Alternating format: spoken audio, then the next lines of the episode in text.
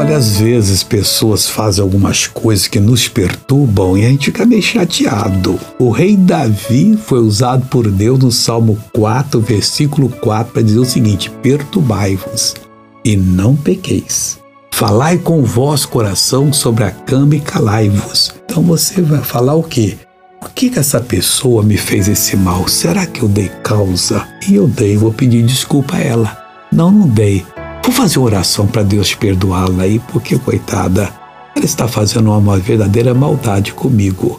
Mas nunca peque. Deus, eu quero que o senhor pese a mão nessa pessoa, acabe com ela. Aí você está pegando o espírito do diabo. Deus está para salvar a vida e não para destruí-las. Vamos agora fazer uma oração? Pai querido, nós nunca queremos ser perturbados, mas um dia que vem alguma chateação, Coloca um guarda na porta da nossa boca para que nós não pequemos, ó Deus. E tudo que nós tivermos, quando colocarmos a cabeça no travesseiro, ó Pai, que a gente então medite e tome as decisões de acordo com a tua palavra, nunca fora daquilo que está escrito. Eu abençoo essa pessoa em o nome de Jesus. Seja abençoado de Deus.